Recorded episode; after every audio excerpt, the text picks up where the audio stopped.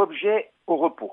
Email, SMS, réseaux sociaux, nos ordinateurs et autres smartphones sont envahis de messages, de notifications et de suggestions dès le matin. Faut-il donc rester connecté 24 heures sur 24 Résultat.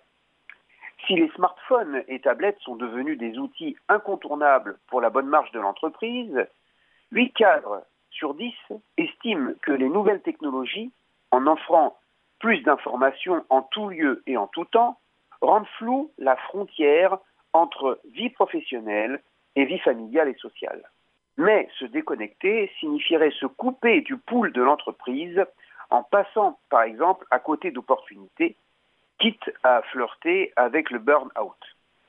Face à ce malaise généré par les nouvelles technologies, certains rêvent de débrancher la Wi-Fi et d'enfermer leurs appareils au placard, au moins le temps d'un week-end.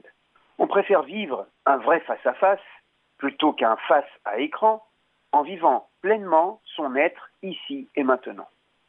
La déconnexion offre plus de temps pour soi, permet d'entendre sa vie intérieure et nous ramène à des relations plus humaines, plus fraternelles. Au fond, la question est, sommes-nous maîtres de la technologie ou en sommes-nous les esclaves?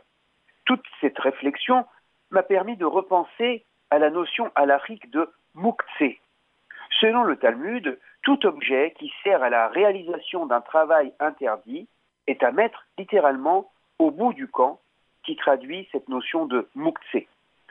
Beaucoup de règles rabbiniques sont établies sur un regard objectif de l'homme. En tant qu'homo economicus, l'homme pourrait travailler, user ses outils sept jours sur sept.